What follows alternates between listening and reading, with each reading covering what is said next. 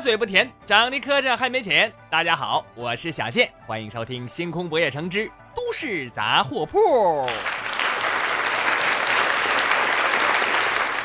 说曾几何时啊，我不相信所谓专家说的话，直到有一天，一个营养专家说，少吃饭，人比较不容易老。我发现这确实是真的啊，因为我的一个朋友啊，十天没吃饭了，现在他永远都是二十五岁。说近日，中国工程院院士。中粮集团总工程师，大家注意啊！中粮集团的，中粮集团干嘛的？啊，做食品的啊。这个总工程师叫岳国军，他发表了一番言论，说什么呢？他说呀，当前已经是历史上中国食品最安全的阶段，随着民众生活水平的不断提高，对食品安全的期待也不断上升。食品安全的标准也在不断严格，所以食品安全永远在路上。食品安不安全我不知道，但我知道当前已经是历史上中国专家最不要脸的阶段了。我就纳闷，这种专家，啊，天雷怎么不劈死你？你大晴天出门是不都得带个超级无敌的避雷针吧？你。当然，从另一个角度讲啊，我们吃了十几年的瘦肉精猪肉、苏丹红鸭蛋、臭皮鞋酸奶等等这些上等的食材，那相信我国人民早已经练成百毒不侵、金刚不坏之身了啊。那么对于我们来说，还能有什么食品是不安全的呢？所以说，人家专家说的。啊也也有一定道理，开玩笑。不得不说呀，近年来这个专家的雷人语录啊，一个接着一个，每次都会引来众人的热议。今天节目一开始，我们就来简单的盘点一下，说多了说不了，要说全了，咱得能说到明儿早上去。简单盘点一下那些所谓的专家们说过的雷人语录。首先。咱说有瞪眼睛说瞎话型的，前世界冠军邓亚萍，大家知道啊？呃，当过一段人民搜索的总裁，后来赔了好几十个亿，不干了。那么他当总裁的时候，为了招人呢，曾经到北京邮电大学进行过一次演讲。他在演讲的时候就说呢。说人民日报啊，六十二年来从来没有过假新闻。此话一出，引起一片哗然，大家纷纷炮轰邓亚萍太幼稚了。哼，不知道这亚萍姐是不是牙太大，脑袋没有地方装了呢？还是你有选择性失忆呀？人民日报那个假新闻实在是太多了，小健没有办法一一列举，我随便说两个，比如什么。早稻亩产三万六千九百多斤，还有一颗白菜五百斤，还有给山药灌狗肉汤，亩产可以收一百二十万斤。这都是人民日报登的啊，在什么年代呢？大跃进的年代啊。这这前两个我觉得还行，最后一个太奇葩了，怎么想给山药灌狗肉汤，亩产可以收一百二十万斤？这多亏是灌狗肉汤，这要是王八汤，我看地球还不够你长的了呢。想当年这样雷人的文章啊，亚萍姐，你是真不知道还是装不知道？我只想提醒你一句，菊花舔的太狠，容易齁着我。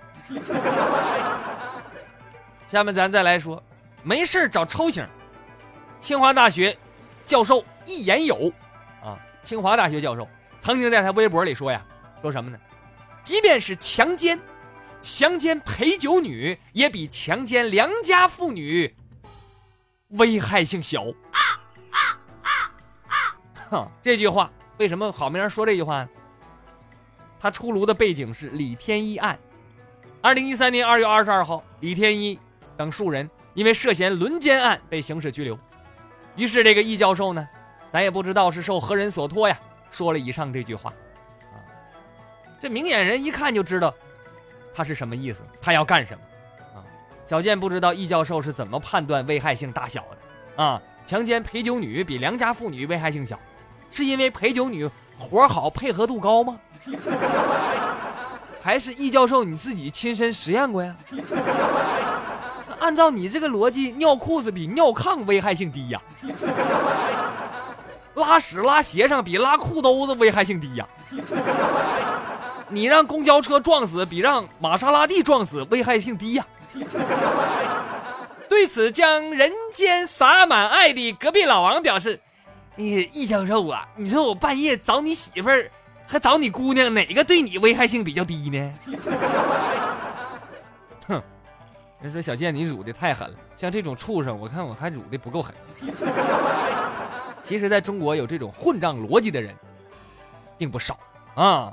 他们带着歧视的眼光，先于法律判决了一次，还呼吁愤怒的人们要理性。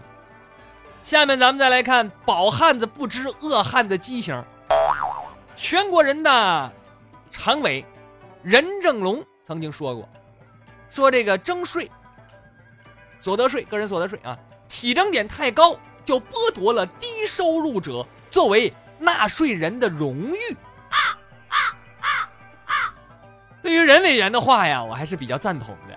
毕竟作为纳税人，我们其实也没有什么荣誉了，对吧？票都让代表给投了，话都让 CCAV 给说了。就这么个交钱的权利还给咱剥夺了，我们还怎么好意思做共产主义接班人呢？不过任委员，你看你都人大常委了，你荣誉那么多了，我想把我的荣誉让给你点儿我宁愿当个无耻的人，你看行不行？下面是脑洞大开型，福建顺昌县文管办主任王一民曾经发表过这么一则消息，说什么呢？我们在宝顶山上日前进行了考古发现。我们挖了一个墓啊，这个墓我们我们最后认定啊，它是孙悟空和他兄弟的合葬墓，这就能很好的证明孙悟空是我们福建顺昌人，不对？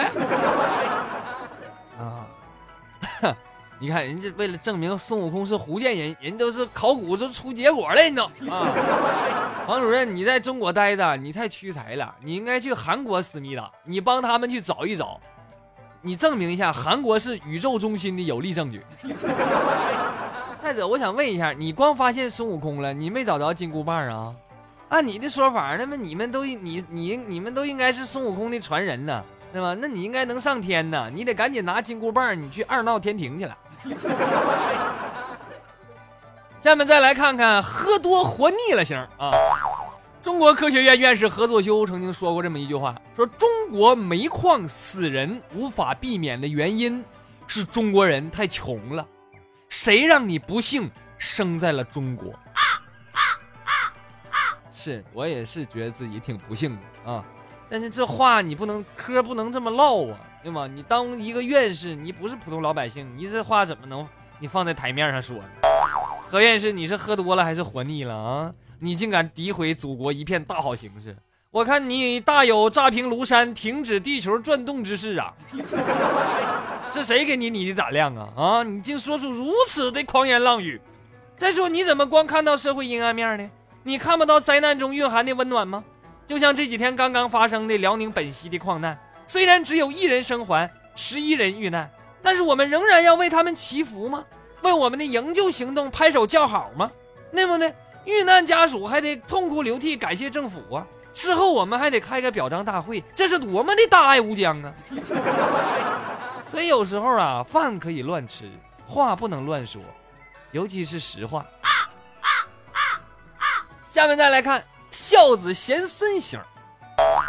全国政协委员毛永红曾经说过，说老百姓的住房观念呢有待改变啊。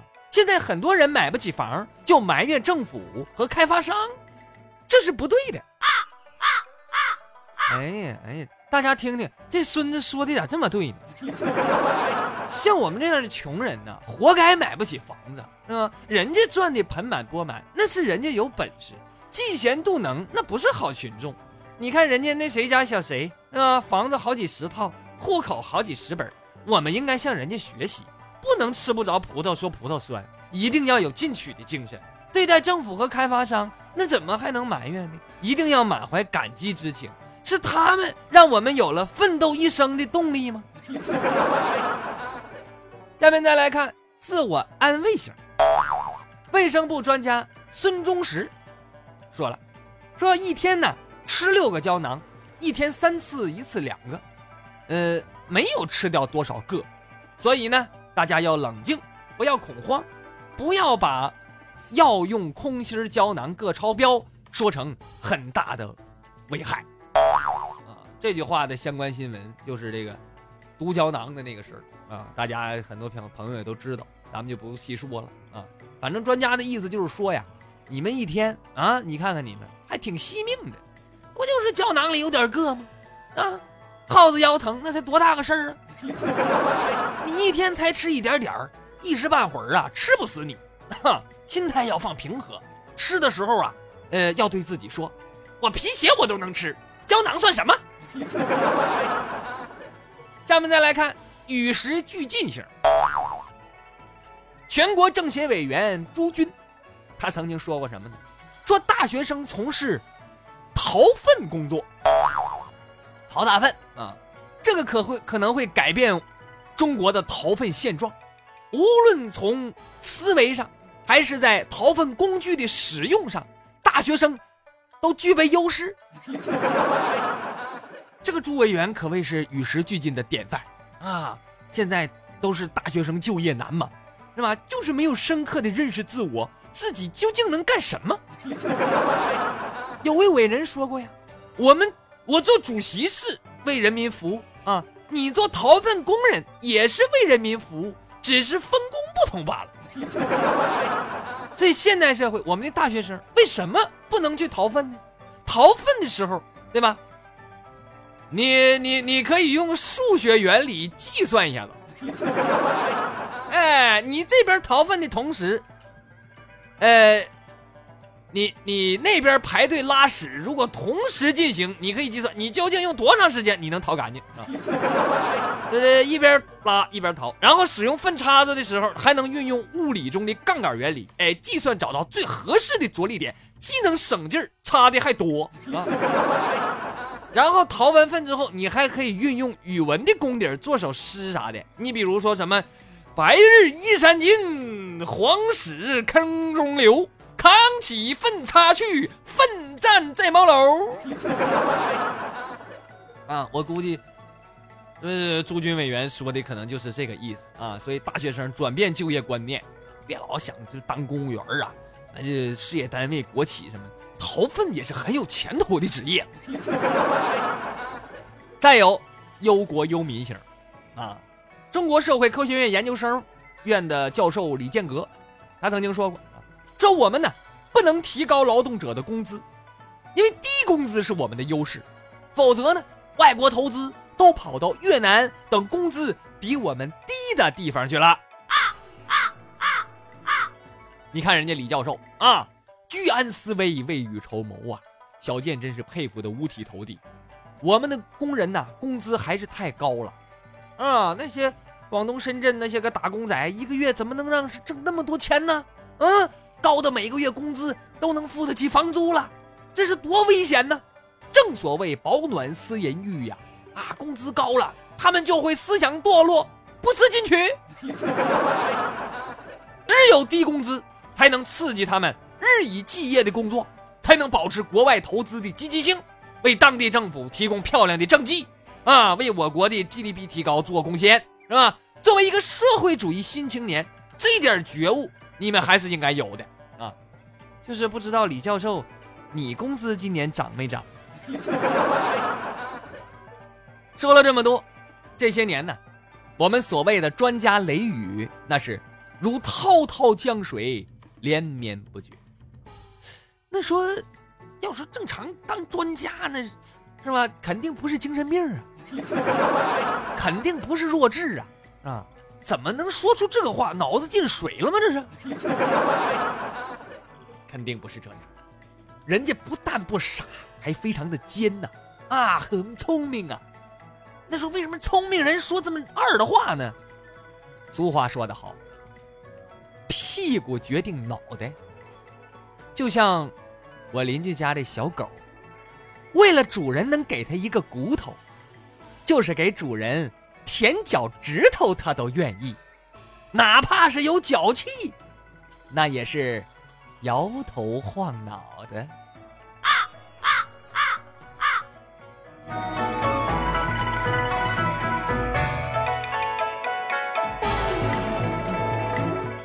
好了，咱们先说到这儿。提醒大家，小健目前有四档节目：都市杂货铺、小健讲笑话、小健侃历史和新专辑《小健点唱机》。收听方式在蜻蜓 FM 里搜索郭小健，就能找到所有的专辑了。不一样的内容，一样的精彩。同时，你还可以在公众号里留笑话，我会在小健讲段子节目里播出。而且，所有在我公众号留言的朋友都有机会获奖啊！每周抽取一名幸运听众，获得五十元的话费。同时每周还有一个大奖，小健农村亲二大爷自酿的纯天然无添加土蜂蜜一瓶二斤。获奖名单每周六都会在微信公众号上发布，请您及时查看，留下联系方式。当然，如果你想买点蜂蜜，我更欢迎了啊，可以去公众号里的小健微店购买。谢谢大家。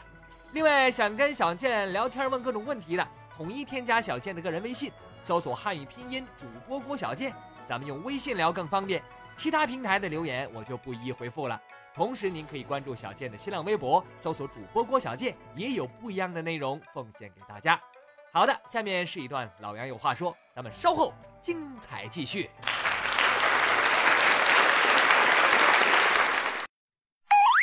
小健，小健，休息休息会儿。诸位，传统说事儿太死板。只听笑话真扯淡，说说身边事，笑笑人世间。都市杂货铺，九八六小健主持。列位，咱们书说小健，这小子脑袋也不了，来了。本节目由杨岳教育剧名播出。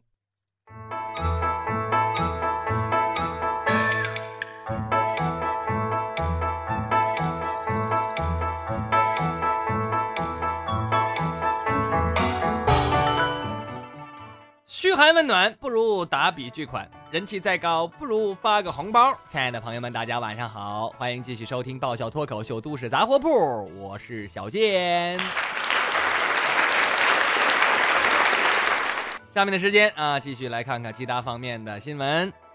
说这个日前呢，广电总局发布了手游新规啊，规定啊，未来游戏当中啊，一律要求使用规范的简体字。啊，除非极其必须的情况，否则呢，不得使用外语。啊，新规发布之后，多家游戏厂商发现，这个游戏过不了审，啊，上不了市，就因为游戏当中使用了英文。啊，我估计受影响的游戏可能是不少啊。你比如说，广大斗地主玩家，不知道今后这牌你们还用不用得惯？以后像勾圈凯啥就就不能有了，通通改成汉字。勾蛋凯，为了积极响应号召，我建议把网站的网址也变一变啊！网址，呃，都是外语哪行啊？你比如百度，那么新网站的网址就应该是汉字啊，大步六大步六百度点儿 c i o m 啊，汉字吗？同时，我建议全面封杀英文字母，取缔英语考试，英语听力改成中文听力。英语四六级改成中文四六级，哎，你外国人要想入境，必须通过中文测试，在本土讲英语啊，那么一次警告，两次遣返。真的，或许在这个取缔英语手游英语这个问题上啊，我们可能存在很多不理解。但如果你要取缔了英语考试，那么相信绝大多数学生会举双手双脚，加老二一起赞成的啊。对了啊，禁止呢，我咱们说也要禁止的彻底一点啊。呃，那程序员编程的时候也不能用英文，对吧？你应该开开发一个以汉字为基础的计算机新语言，对吧？广电总局总局你是可以的，我觉得啊。还有各位，以后你们朋友圈有谁孩子参加英语比赛的，你别拉我给你投票了啊，因为你们这么做很不广电。来看下一条啊，说如果我告诉你啊，这个证监会，证监会大家知道吧？啊，管股股市的是吧？证监会竟然穷的连电梯都修不起，你信吗？日前呢，多位投行人士就反映了，说证监会的这个电梯呀，经常会卡在半道啊，比如说你摁楼上往上走走走，啪停那儿了啊，然后缓缓的掉到 B 三，就地下三层。出来的人全都扶着胸口，面如死灰的扶墙走啊！你合计合那得吓成什么样？但是作为国务院直属正部级事业单位的证监会呢，对此一直束手无策啊！因为什么呢？因为证监会没钱维修，一直凑合着用。朋友们，证监会没有钱，你可以想象，他是管股市的啊！反也是，股市都这个奶奶样了，他上哪有钱呢？所以中国股市涨不上去的原因，我终于找到了。妈，不是大盘上不去，妈这是电梯出问题了。电梯卡在半路，就好比是高位震荡，慢慢往下掉就是慢慢熊市啊。扶墙走就是套牢割肉。果然是证监会的电梯，那跌宕起伏的一天。说在江苏徐州解放桥路口，日前呢有一个外国的小伙骑电动车。违章了啊！俄罗斯小伙啊，被拦下了。那俄罗斯人你算吗？那说中文他也不懂啊啊！这辅警当时辅警把他拦拦下了啊。辅警叫凌雪啊。呃，先是用中文，中文他他这听不明白，怎么办呢？然后用英语，英语他也不懂啊。你看这辅警还会英语啊。呃，那小伙说俄语懂啊。然后这辅警也说起了流利的俄语。他说：“一个辅警怎么中语、中文会了罢，英语、俄语全会。据说这个辅警凌雪呀，是是男的啊，毕业于南京大学，曾经公派到俄罗斯留学。一个小小的辅警啊，会三国语言，南京大学毕业的，公派俄罗斯留学。哈，那么这条新闻大家总结出来，重点在于哪儿啊？就在于这么厉害个人，他只能当个辅警，你就合计现在这个就业是有多难。”南京大学朋友们，那是全国前十的学校啊！人家还三国语言，人家留学，你再看看你，你能吃上土就不错了。再来看下一条啊，那昨天凌晨，杭州闸弄口派出所来了个小姑娘啊，说要住旅馆，住旅馆呢，那是没身份证，想找找警察开个证明。警察就那你问问呢，对吧？呃，一问呢，他知道什么呢？这个小女孩啊，今年仅仅是十八岁，刚成年，背着父母啊，坐火车来到杭州，干啥来了呢？来见网友来了，啊，她这身上啊，就带了三十块二，三十块零两毛啊，另外还带了五桶薯片和一只避孕套。这真是自古英雄出少年，千里送炮自备套啊！朋友们，这样的感情真是太让人感动了。但是这姑娘，你十八年来摄取的能量全用来长身体了，一点都不留给你的智商吗？哎呀，这当父母的知道非得气死不可呀！说九号啊，九号啊，呃，这个月九号啊，这个李女士有一个李女士啊，她的手机忽然响了，她一看这来电号码，哎，怎么回事？竟然是自己的另一部手机，他有俩手机啊，呃，另一部手机给自己打电话，但是另一部手机是不谁家里人拿着呢？没有，他另一部手机就放在自己面前啊，这是出了轨了，这这李女士赶紧把电话就接起来了，结果电话那头啊，一个女孩哭着就对李女士说：“爸爸，我被打了，我需要钱。”啊，哼，李女士叫爸爸啊。啊！话音刚落，这时候电话里另一个男的赶紧说：“哎哎，错了错了错了！”听到这儿，吕女士都憋不住了啊，她都笑了。对方一听，这扯不扯？这露馅了，赶紧就把电话挂断了。啊，呃，据不可靠小道消息，对此国际骗子协会表示，这个女孩是临时工，组织并不为此事件负责。开玩笑啊！行骗这个女孩，她自己也表示十分抱歉啊，对不起，我新来的，我哭早了，我第一回骗人，业务不熟，请大家海涵。那个阿姨，我能再打一次电话吗？我这次保证骗你到位。这也是我编的。呃，对此呢，小健希望啊，这个骗子行业能够提高入门标准啊，同时整顿行业内不规范的从业人员啊，不能随便就招个人就来诈骗了，你这不是侮辱我们的智商吗？当然，面对新人，咱们说哈，呃，也不能把事情做绝啊，还要多加爱护嘛。比如这个李女士，你就可以跟骗子说，你他，比如说他跟你说，我爸我被打了，我需要钱，你就可以说。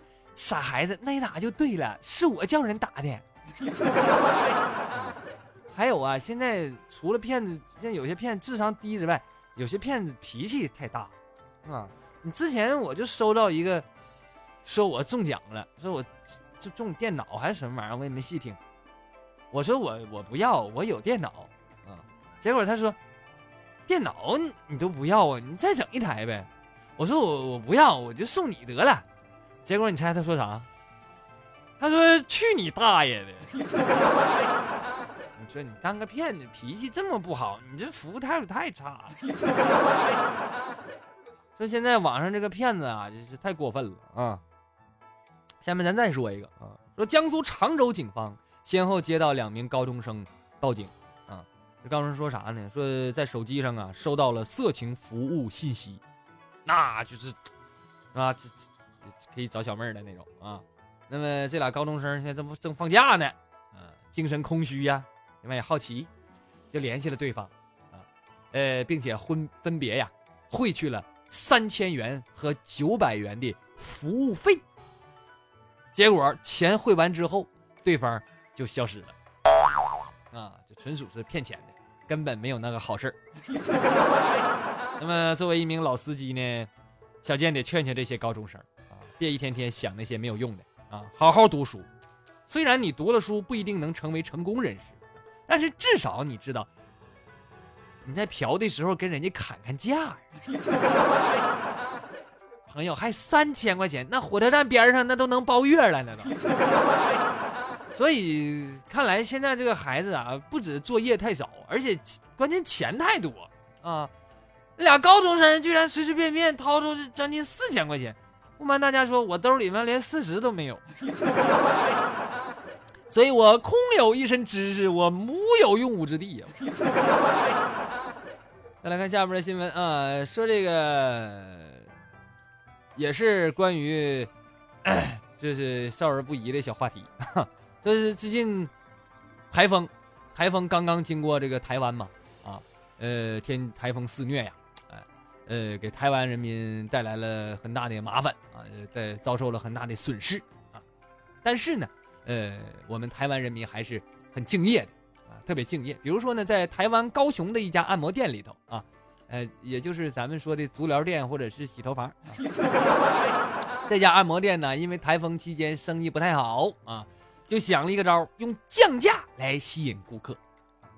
降价，台风像大家都不出门不来，怎整？没生意呀。降价啊，呃，结果没想到，不但顾客来了，那警察也来了，呃，就在台风当天，遭到了警察的警察的突袭呀，哎，当场查获了卖淫女和嫖客在在啪啪啪，啊，这就咔咔都摁住现行了啊。那么整的有一名卖淫女当场就哭了，呃，都快没饭吃了，你们还来抓来呀？废话，你没饭吃，你赖谁？我估计老鸨子当时得说：“哎呦喂，几位大爷，是什么风把你们吹来的？台风。”但是不得不说呀，一个豁出命去卖，一个豁出命去嫖，还有一个是豁出命去抓，台湾同胞们也是蛮拼的。都是业界良心的，都是。